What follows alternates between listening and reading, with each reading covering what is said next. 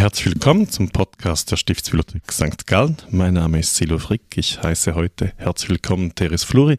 Schön bist du da. Danke, vielen Dank, Silvia. Du bist wissenschaftliche Mitarbeiterin der Valianischen Sammlung der Ortsbürgergemeinde St. Gallen. Genau. Da ja. gibt es Bücher, Handschriften. Sind die gleich wie die katholischen hier oben? Die sind zum großen Teil nicht gleich. Die stammen aus einer anderen Zeit oder zum größten Teil zu einer anderen Zeit und die haben vor allem einen reformierten Hintergrund vom, von der Entstehung der Bibliothek her, der Stadtbibliothek her. Eben, sie geht zurück auf Vadian, das trägt schon Genau. oder sagt schon der Name. Genau, das war seine Privatbibliothek, die er der Stadt vermacht hat, mit der Idee, dass man daraus eine öffentliche Bibliothek, Mhm. also eine mehr oder weniger öffentliche, nicht für alle zugängliche natürlich, Bibliothek schaffen würde aus seinen Büchern. Das Mhm. war so der Grundstock. Wir, wir dürfen jedes Mal, wenn wir hier zusammenkommen mit äh, den Exponentinnen äh, der Ortsbürger Gemeinde, drei schöne Stücke aus dieser Sammlung, also aus der Vadianischen Sammlung oder aus dem Archiv selbst zeigen. Und auch du hast uns drei mitgebracht, die jetzt zu sehen sind unten im Gewölbekeller. Äh, wenn ich vorschlagen darf, beginnen wir chronologisch mit dem ältesten. Ein spannendes Mandat der Geistlichkeit von 1681. Genau, das ist jetzt ausgerechnet ein Buch, das nicht aus der Vatikanischen Sammlung, sondern aus dem Archiv stammt, aber das gehört natürlich zusammen. Mhm. Es ist ein, ähm, nicht ein, also doch, es ist ein Buch, es ist ein Text aus dem zweiten von vier Mandatenbüchern aus dem 16. bis 19. Jahrhundert aus dem Stadtarchiv, ähm, das da aufbewahrt wird. Und in diesen Mandatenbüchern sind obrigkeitliche Bestimmungen festgehalten, abgelegt, Bestimmungen zur Regelung des gesellschaftlichen Zusammenlebens der Stadtbürgerinnen und Stadtbürger. Also Vorschriften, Verbote aus alle Lebensbereiche betreffend, auch Sanktionen, ähm, die man zu gewärtigen hat, wenn man die Regeln nicht einhält und so weiter. Also es, es reglementiert das Städte oder es versucht das städtische Leben zu reglementieren. Da ist ja lustig, das Thema, das du da uns mitgebracht hast, ist so ähnlich schon mal ausgestellt gewesen, nämlich man solle nicht ins Kloster hinauflaufen und diesen schönen Messen zuhören, diesem Prunk anheimfallen. Das scheint ein bisschen ein Dauerthema zu sein in der Stadt. Das ist ein Dauerthema gewesen, ganz offensichtlich, ja. Es kommt ähm, sehr früh schon vor in verschiedenen Zusammenhängen, dass das unterbunden werden soll. Das stimmt. Was ich jetzt mitgebracht habe, ist ein ganz ähnliches Mandat wie der Text, den wir schon mal ausgestellt gesehen haben. Ähm, vielleicht kann ich ein Stück daraus zitieren, dann sehen wir Ja, auch, ähm, worum es geht und was anders ist als beim Christkind-Text.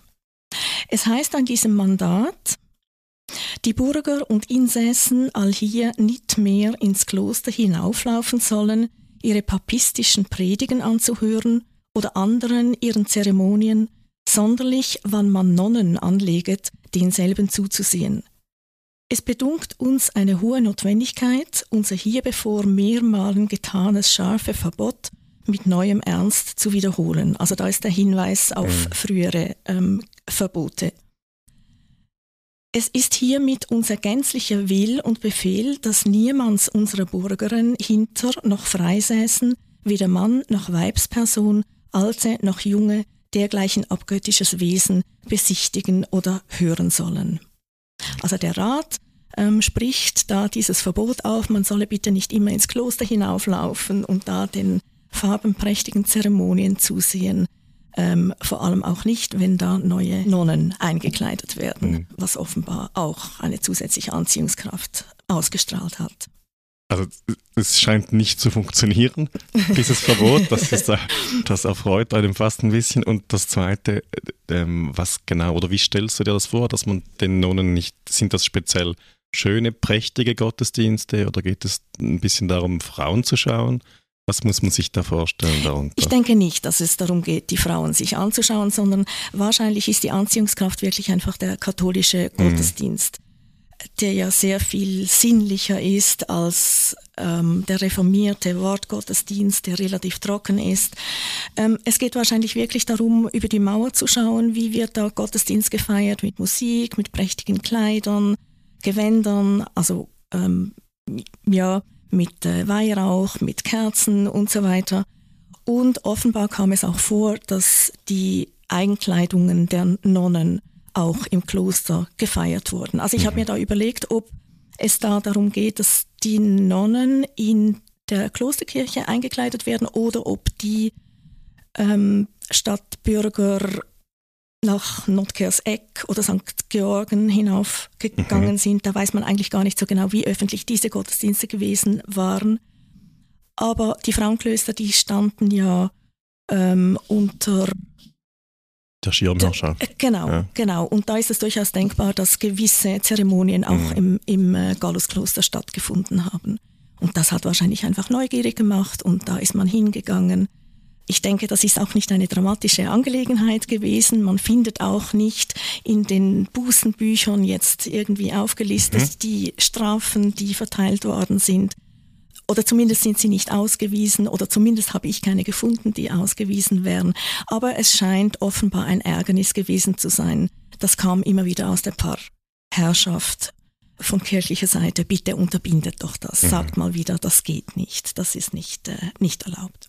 Also interessant ist, könnte sich da auch ein bisschen ein Konflikt verbergen zwischen der Geistlichkeit der Stadt und, und dem Rat, den Bürgermeistern. Das sind ja wie Sie geben diesen Auftrag weiter, dafür Ordnung zu sorgen, aber es werden dann keine Strafen ausgestellt. Das ist so wie es versandet oder verläuft ihm nichts. Ja? ja, vielleicht. Mhm. Also die Sache ist natürlich die, dass der Rat dieses Mandat ausstellen kann mhm. und die Geistlichkeit selber nicht. Also mhm. die Geistlichkeit muss über den Rat gehen mhm. und dass man die Vergehen nicht so intensiv geahndet hat, das ist vielleicht auch einfach, weil eben von der, vom Vergehen her ist es nicht weltbewegend. Mhm. Ähm, man hat da wahrscheinlich nicht riesige Mühe auf, aufgewendet. Aber doch so, dass man immer mal wieder sagte, nein, das geht, das mhm. geht also nicht. Ein, ein spannendes Dokument. Es wäre interessant zu wissen, ob es dann auch irgendwann Geistlichkeit des Klosters gibt, die reformierte Wortgottesdienste besucht. Aber da wissen wir leider nichts dazu bis jetzt. Ja. Hast du eine Vorstellung, an wen genau sich dieses Mandat richtet? Wer oder welcher Teil der Stadtbevölkerung davon angesprochen werden muss. Sind das Kinder, ähm, Frauen, Männer, ältere, jüngere? Hat man da eine Idee? Im Mandat, ähm, das Mandat nennt alle. Also mhm. ähm, Bürger, Einsässen, also Bürger mit Bürgerrecht, ohne Bürgerrecht, mit einfach Aufenthaltsrecht, junge, alte, Männer, Frauen, also wirklich quer durch. Ähm, wenn man aber in den Kirchenamtsakten nachschaut, also das ist quasi die Vorstufe zu diesem Mandat, das ist die Eingabe, also der Kirchenrat, der entwirft dieses Mandat und legt, ihn, legt es dann dem Rat vor. Und da heißt es, also die argumentieren ja auch zuhanden des Rates, weshalb soll dieses Mandat ausgesprochen werden. Und da heißt es, die Gefahr bestehe vor allem ähm, bei jungen Leuten. Also vor allem mhm. leichtsinnige und wundergerne junge Leute seien verführungsanfällig, also die mhm. seien gefährdet. Und es heißt dann auch wörtlich durch die widrige Religion. Also man nimmt an, die sind neugierig, die ähm, bewegen sich in der Stadt, die gehen in fremde Gottesdienste, die finden das spannend.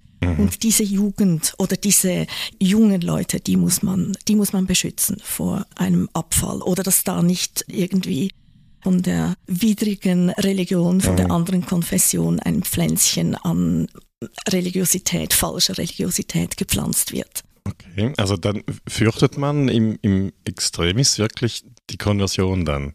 Oder kann man so, gibt es einen Missionsdruck, der spürbar ist in der Stadt durch die katholische Geistlichkeit hier des Klosters? Das kenne ich so nicht, aber wahrscheinlich ist schon, ja. da war so ein bisschen ein Seil, nein, Seilziehen wahrscheinlich nicht, aber ähm, das lag vielleicht schon in der Luft. Man lebt ja auch wirklich sehr, sehr eng aufeinander, also katholisch reformiert, das war sehr, sehr eng beieinander. Man hat ja auch Kontakt. Mhm. Ähm, man hat, hatte auch Kontakt durch Dienstboten beispielsweise, Mägde, die aus dem katholischen Umland kamen, die natürlich die katholischen Gottesdienste besuchten, vielleicht dann die Kinder mitnahmen. Also es, es, es lag wahrscheinlich schon in der Luft, dass mhm. da eine Gefahr bestehen könnte aber es gibt meines Wissens nicht dokumentiert, dass da effektiv ein, ein Konvertierungsdruck bestanden hätte. Mhm. Ich glaube, den anderen Fall hatten wir schon im Podcast, nämlich, dass man aus wirtschaftlichen Gründen, wenn man den Ort wechselt, wo man tätig ist, von der Stadt ins Umland, durchaus die Religion auch wechselt. Ja, genau, das ist, das gibt es. Oder mhm. wenn man äh, Übertritt zum Katholizismus, was es vor allem in der frühen Phase mhm. der Reformation gegeben hat, ähm, beim Katholizismus bleibt oder, oder rückkonvertiert, dass man dann die Stadt verlassen muss. Mhm. Ein spannendes Thema. Das wird uns, denke ich, wieder und weiter beschäftigen. Das, das nächste Dokument, auch ein großes Buch. Es sind drei große Folioformate, die wir jetzt ausstellen dürfen. Ähm, da geht es um den Brand in einer Malzdörre.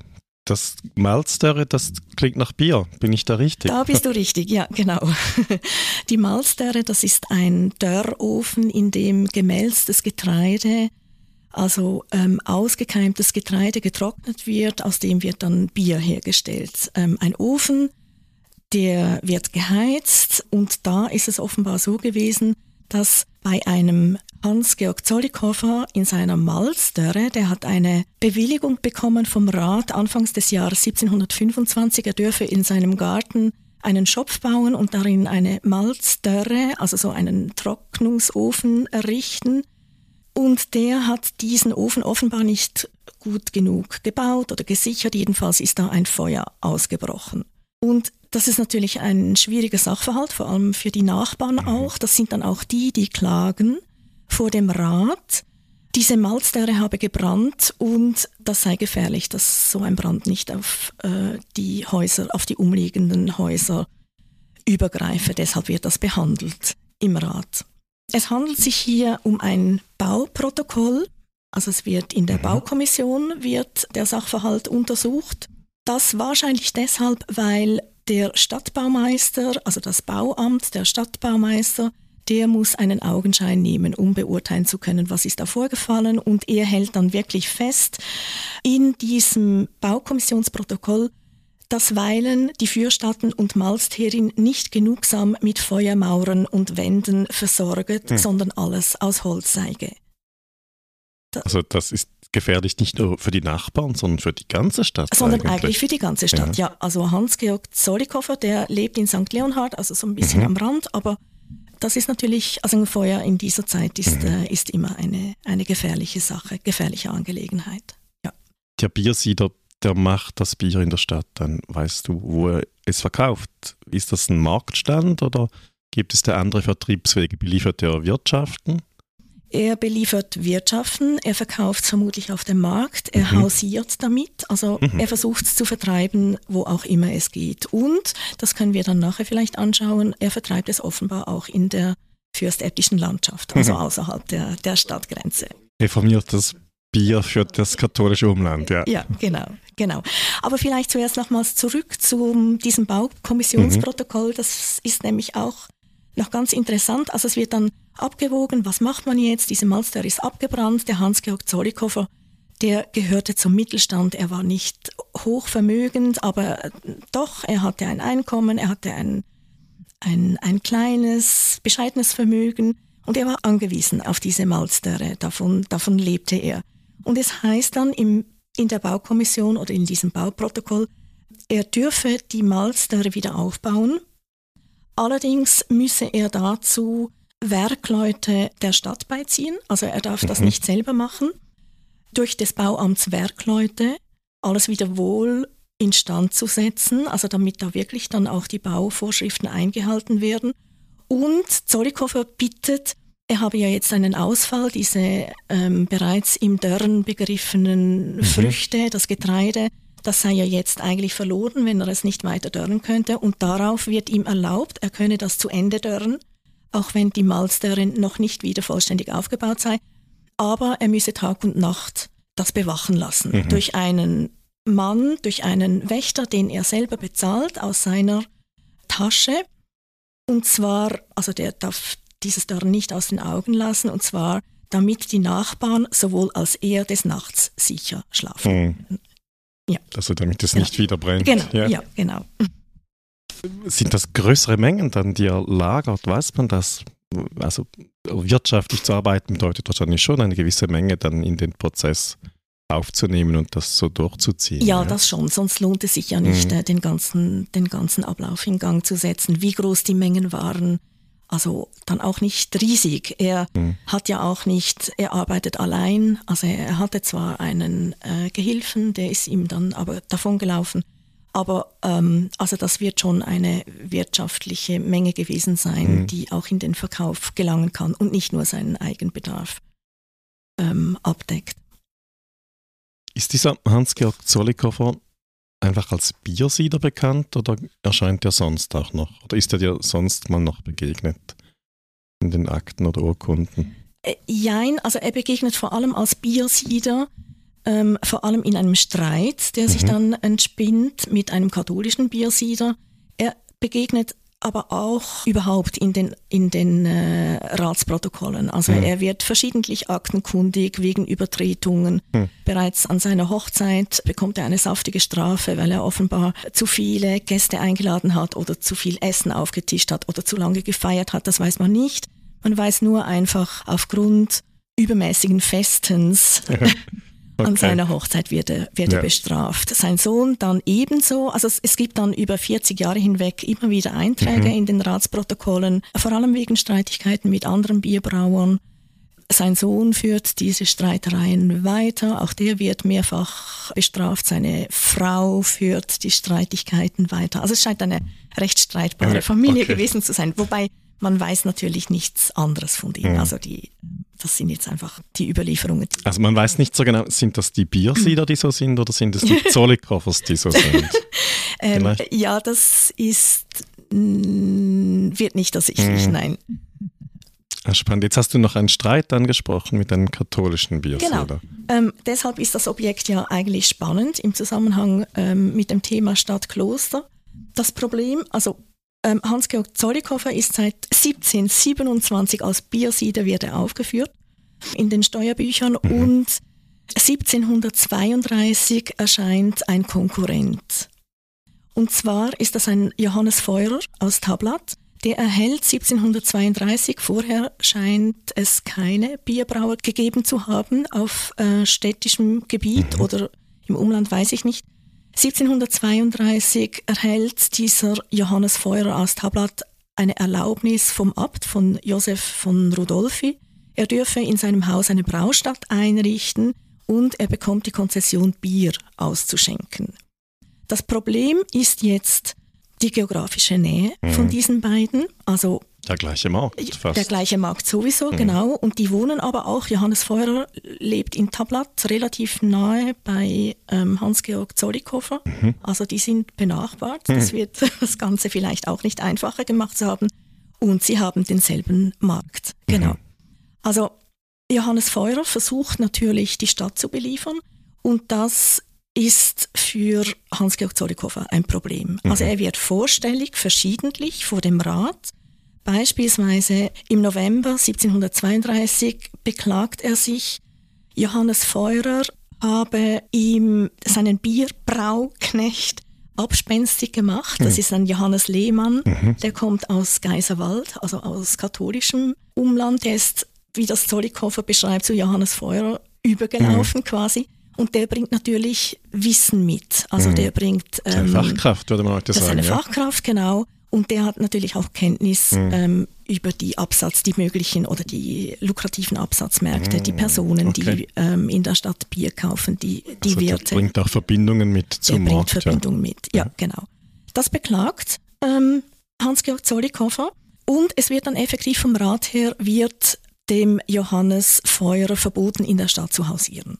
Mhm. Also der dürfe mhm. sein Bier in der Stadt zumindest übers Hausieren nicht vertreiben. Das geht nicht lange gut. Es kommt ein Jahr später zu einer weiteren Klage Hans-Georg Zollikoffers.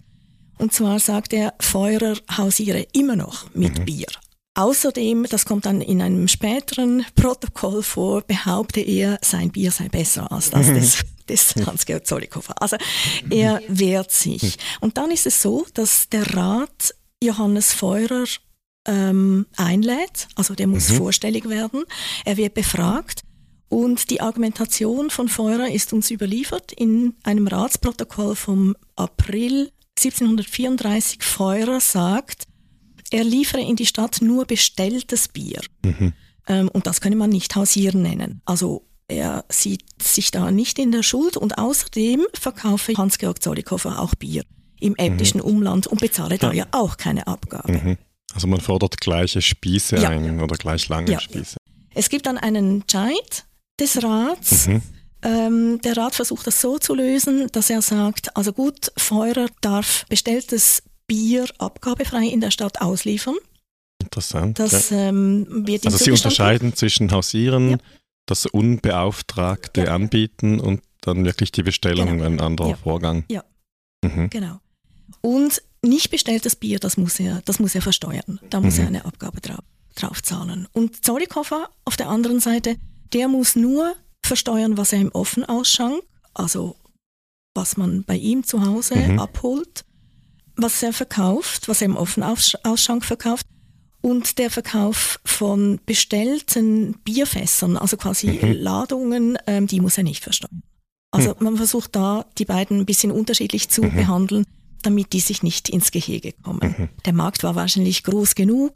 Ähm, sie waren unter den ersten Bierbrauern der Stadt, also jetzt mhm. abgesehen vom Kloster, die natürlich viel, wo man viel, viel früher Bier gebraut hat, aber das natürlich nicht, nicht verkauft hat. Das heißt, der Markt war wahrscheinlich groß genug, man musste die beiden einfach so, also so stelle ich es mir vor, mhm. ein bisschen aneinander vorbei. Büschele. Äh, ja, genau. Ja, okay. Man wird durstig, kann man fast sagen. Es ist schade, es ist erst Februar und nicht Mai, dann könnten wir das draußen beim Bier besprechen, dieses Thema. Das, das können wir nachholen. Das holen wir nach, auf jeden Fall. Das dritte Dokument, auch ein großes, in, in einer zügigen Handschrift geschriebenes, ist kein, kein Rechnungsbuch, was man denken könnte, so aus dem Augenwinkel, aus der Ferne betrachtet, sondern ein Tagebuch. Sehe ich das richtig? Ja, ja, das ist richtig. Und das ist jetzt ein Band aus der Vadianischen Sammlung. Mhm. Das ist das Tagebuch der Elsbeta Schlatter-Huber. Die hat gelebt von 1764 bis 1840. Die hat mehr als 40 hm. Jahre lang hat die Tagebuch geschrieben. Es sind drei hm. große Bände, unhandliche Bände. Sie schreibt mit großer, sicherer, selbstbewusster Schrift, wenn man das so sagen kann, sehr regelmäßig. Sehr geübt hat man den Eindruck. Und du hast recht, es sieht tatsächlich so ein bisschen aus wie ein Rechnungsbuch in dem Sinn, als es einfach von, von, von den Ausmaßen nicht an ein Tagebuch, so wie mhm. wir das, uns das vorstellen, erinnert. Also es, es eignet sich nicht für schöne Gedanken, die man unter das Kopfkissen legt, sondern ähm, dieses also, Buch, ja. das, das, das lag wahrscheinlich auf irgendeinem Tisch und sie hat jeden Abend oder jeden zweiten Abend oder wie auch immer quasi rekapituliert, was war mhm. heute. Also so wirklich so wie ein, ein, ein, ein Geschäftsbuch, ein Kontorbuch eine Abrechnung. Eigentlich schon. Es ist nicht für das Nachttischchen, es ist wirklich für, für den Pult, für ja. den Arbeitsplatz ja. fast schon. Ja. ja. Widerspiegelt sich das auch in den Inhalten ein bisschen? Ähm, ja, das widerspiegelt sich stark. Es kommen persönliche Einträge vor. Mhm aber auch da nicht in dem Sinn, wie wir das uns vielleicht vorstellen würden. Sie schreibt eigentlich wenig von ihrer Familie. Sie nennt mal, dass sie ähm, einen Franzosen beherbergen mussten. Zu den Hintergründen kommen wir nachher vielleicht noch.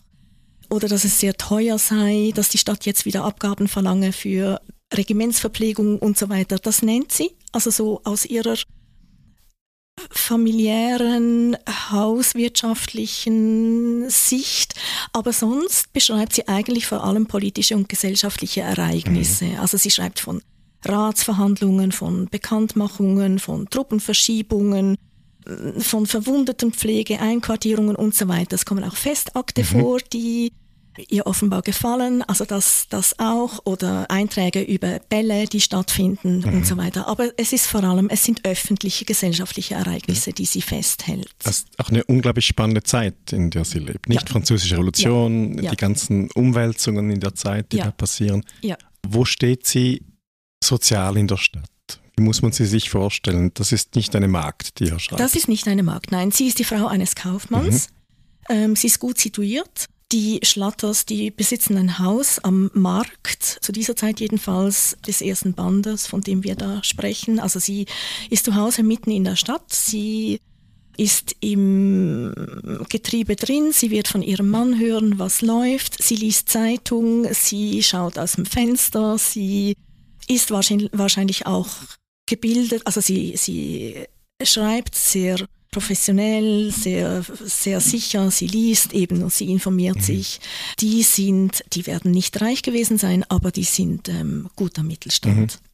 Also und der ist Textilhändler Kaufmann oder äh, vermutlich, vermutlich, vermutlich Textilhändler Kauf, ja. Kaufmann. Also wenn er mhm. auswärts ist und kauft und verkauft, dann wird sie zu Hause selbstständig und alleine die Geschäfte das führen. Das ist anzunehmen. Das ist anzunehmen. Er stirbt auch früher als sie, mhm. also er, sie muss sich dann auch ihr, ihr Leben und ähm, ihr Vermögen, ob sie die Geschäfte weiterführt, weiß ich nicht, aber mhm. ähm, sie muss sich selber organisieren. Ja. Und wenn ihr Mann weg ist, oder auch sonst wird sie ihm zur Hand gegangen sein. So stelle ich mir das mhm. zumindest vor. Ja. ja. Jetzt, eine Seite ist aufgeschlagen. Was hast du uns hier mitgebracht oder was ist ausgewählt worden von dir? Ausgewählt habe ich ähm, eine Stelle, die an sich nicht spektakulär ist. Ich habe sie ausgewählt ähm, eben wegen des größeren Themas Stadt-Kloster. Und zwar ist der 26. Mai, Mai 1799 aufgeschlagen. Mhm. Am 26. Mai kommt der Fürstabt aus seinem Exil zurück. Er ist geflohen in dem Moment, als die also die französische Revolution, die ist ausgebrochen. Man hat in der Schweiz die Helvetik angenommen, also die helvetische Verfassung angenommen. Es hat grobe Änderungen gegeben, also die, das ganze Staatswesen ist auf den Kopf gestellt worden, sowohl von der Stadt St. Gallen als auch vom Kloster. Und der Abt, der ist relativ früh mhm. geflohen, weil er da keinen Platz mehr sah nach der Proklamation der Helvetischen mhm. Republik, die ja auch das Ständesystem. Ähm, es sind dann auch Truppen hier, nicht? Französische. Es sind Truppen hier, genau. Die kommen, 98 kommen die. Zuerst laufen sie ein in der Fürstabteilung, kommen sie nach St. Mhm. Gallen, das beschreibt Elspeter Schlatter alles. Und der Abt ist zu dem Zeitpunkt aber nicht mehr da. Also der ist in Wien, der versucht mit habsburgisch-österreichischer mhm. Unterstützung quasi seine verlorenen Hoheitsrechte wieder, wieder zu erlangen. Mhm.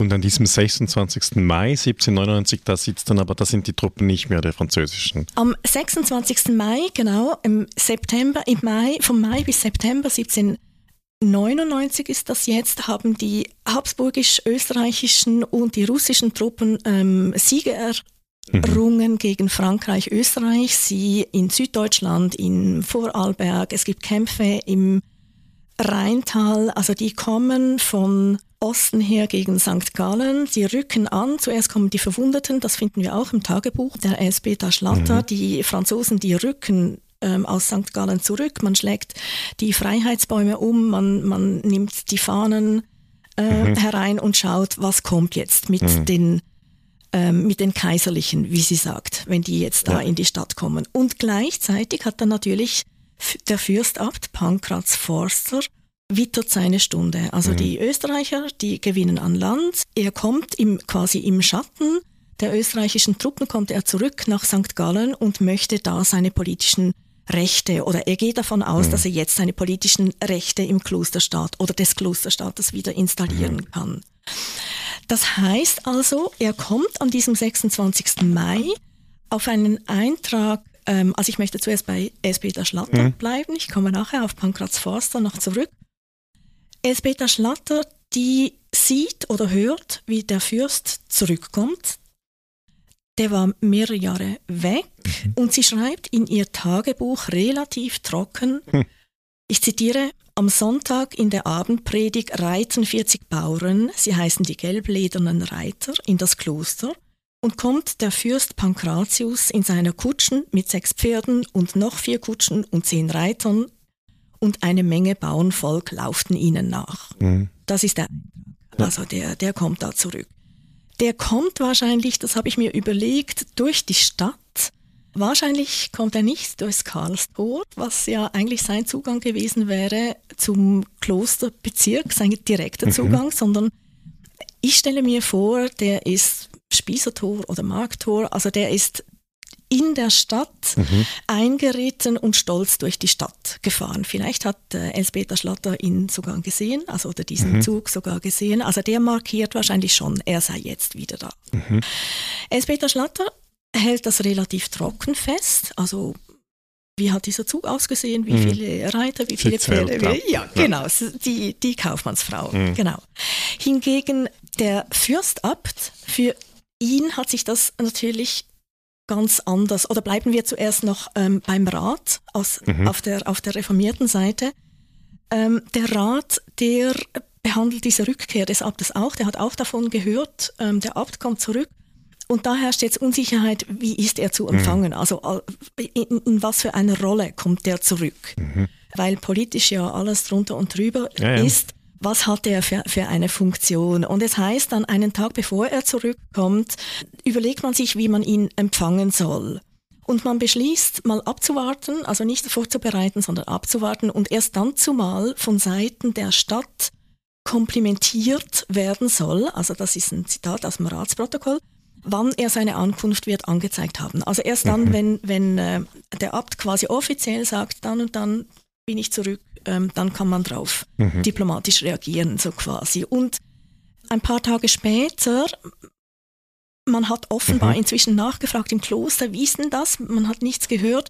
Und aus dem Kloster hat dann, ist dann die Antwort gekommen, dass der Fürst, das ist nochmals ein Zitat, dass der Fürst ein Zeremoniell für Jetzo nicht erwarte, und da heißt es im Protokoll des Rats, das habe man sehr gern dabei bewenden lassen. Also man ist mhm. eigentlich froh, dass er da im Moment nichts, keine Huldigungen äh, und keine offiziellen Begrüßungszeremonien mhm. erwartet. Wahrscheinlich vieles noch unsicher, nicht? Dass er bleibt, ja, kann er sich mhm. wieder festsetzen mhm. oder muss er dann doch wieder gehen? Ja, genau. Das, ich stelle mir das schwierig vor. Aber äh, er reist nicht wirklich im Inkognito, sondern seine, seine quasi bescheidene Art, wie er begrüßt werden möchte, ist wahrscheinlich einfach der Realität geschuldet, ja, dass genau, er nicht mehr genau mit gleichen Würden ankommen kann. Die Zeit ist ja dann ja, schon ist, gegen ihn. Die Zeit ist gegen ihn, wo, wobei er empfindet das nicht so. Mhm. Vielleicht kann ich da noch ein Zitat oder ein, eine Stelle aus dem Tagebuch des, mhm. von ihm selber anführen. Ah, also bitte. er sieht das Ganze nochmals von einer mhm. anderen Seite.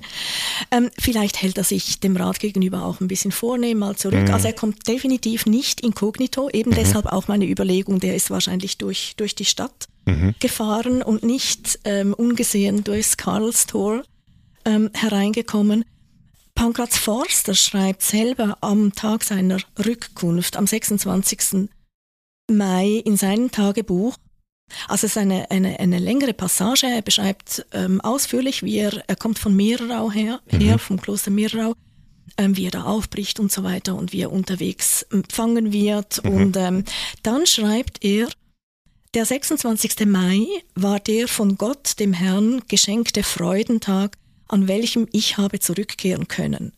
Nach dem Mittagmahl fuhr ich nach St. Gallen, wurde überall mit Militär und Jubel eines von allen Seiten herströmenden Volkes empfangen. Das noch übrige kleine Konvent, viele Mönche sind auch mhm. geflohen mit ihm zusammen, das noch übrige kleine Konvent empfing mich mit Kreuz und Fahnen, in der Kirche stimmte ich das Tedeum an und viele Glück Glückwünschungen hatte ich anzuhören und andere Audienzen zu geben. Mhm. Also er versteht sich schon. Er kommt zurück und wird gefeiert. Und, und ja. wird gefeiert. Ja. Genau. Und es heißt dann auch ja. äh, bei Franz Weidmann, der, das ist ein ehemaliger Konventuale, der 35 Jahre später eine, Stift, eine Geschichte des Stiftes mhm. schreibt, seine Reise, also des Abtes Reise nach St. Gallen, glich von dem Augenblicke, da er den ehevorstiftischen Boden betrat, dem Triumphzug eines Retters mhm. seines Stifts. Also das ist schon ein, ein anderes Selbstverständnis. Und vielleicht eine andere Situation. Also man, ich, ist ja spannend, nicht wer, wer schreibt jetzt mehr Wahrheit von diesen beiden Tagebüchern. Ja. ja. Und es wird wahrscheinlich schon irgendwo ein bisschen dazwischen liegen. Mit Sicherheit, ja. weil ja wirklich die, die politische Situation, die war, wie du sagst, mhm. die war im Umbruch, die war unklar. Ähm, und es ist ja dann auch so, dass sechs Monate später die Franzosen wieder mhm. Oberhand gewinnen und der Abt dann wieder gehen muss. Also gehen das ist nur ein kurzes Intermezzo, mhm. dass, äh, dass er da in St. Gallen ja. verbringt. Genau.